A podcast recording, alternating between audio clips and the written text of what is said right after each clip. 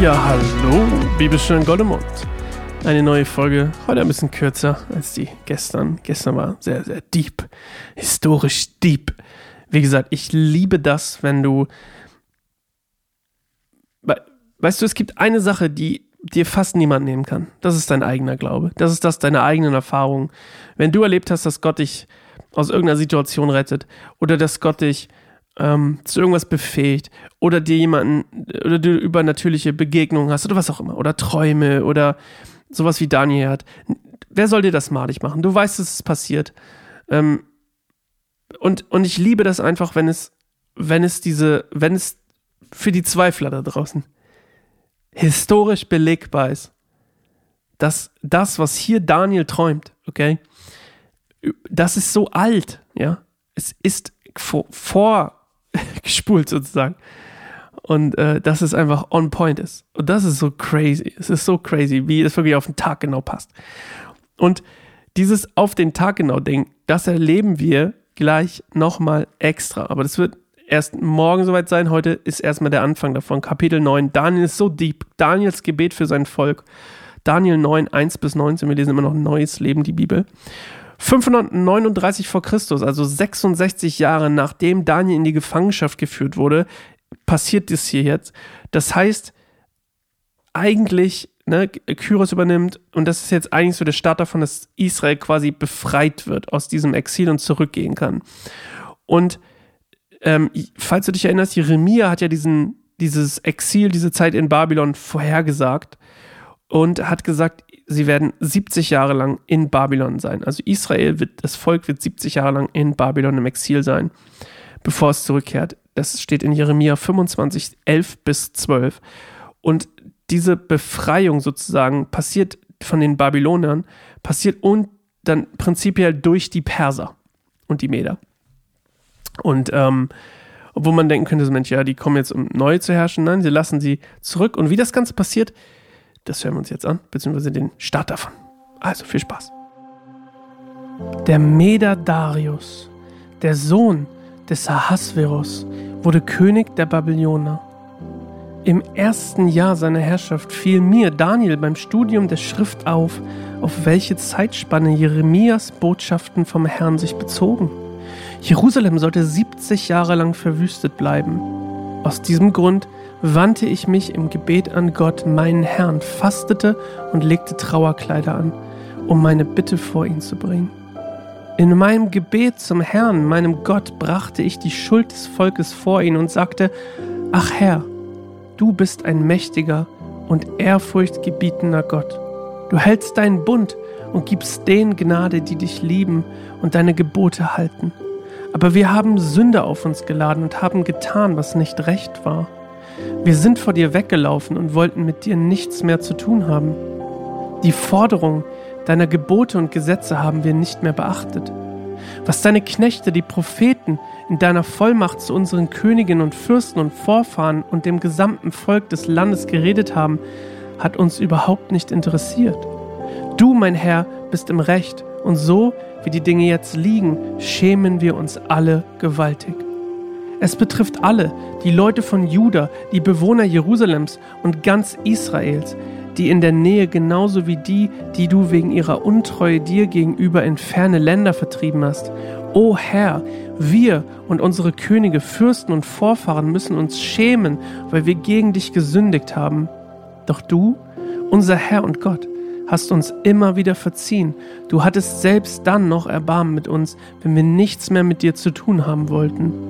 Wir haben nicht mehr das getan, was du, der Herr, unser Gott, uns befohlen hast. Unsere Lebensführung haben wir nicht an den Anordnungen ausgerichtet, die du uns durch deine Propheten gegeben hast.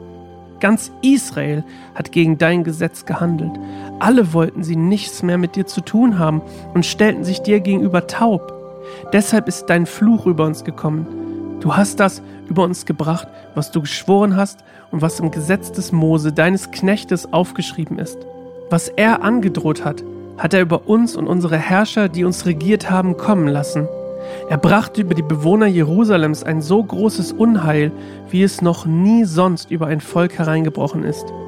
Das Böse ist über uns gekommen, genauso wie es in den Büchern des Mose angekündigt worden ist. Trotzdem haben wir nicht versucht, uns mit dem Herrn, unserem Gott, zu versöhnen, indem wir endlich einen klaren Schlussstrich gezogen und mit dem Sündigen aufgehört hätten. Wir haben uns nicht um die Wahrheit bemüht und sind deshalb auch nicht klug geworden. Aber der Herr hat das Böse gesehen. Deshalb ist uns das alles widerfahren. Der Herr, unser Gott, ist gerecht in allem, was er tut. Wir wollten ja nicht auf ihn hören. Wir haben gesündigt. Wir haben Böses getan. Du aber bist der Herr, unser Gott. Du hast dein Volk mit starker Hand aus Ägypten geführt und hast dir damit einen großen Namen gemacht. Das gilt auch noch heute. Herr, sei nicht länger zornig über deine Stadt Jerusalem und deinen heiligen Berg.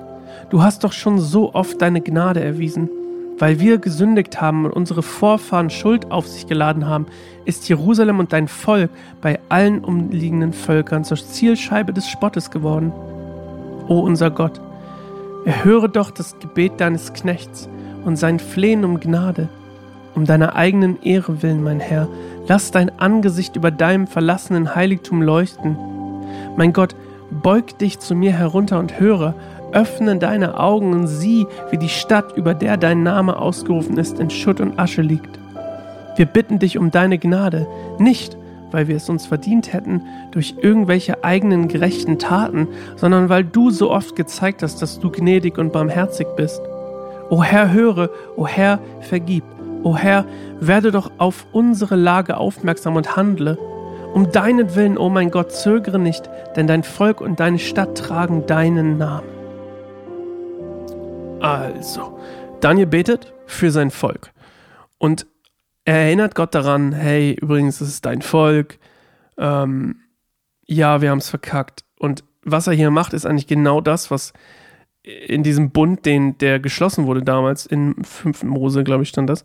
Ähm, ne, wenn ihr gehorsam seid, werdet ihr Segen erfahren, Israel. Wenn du ungehorsam wirst, das, wenn das Volk Israel ungehorsam wird, wird es ähm, dafür bestraft werden.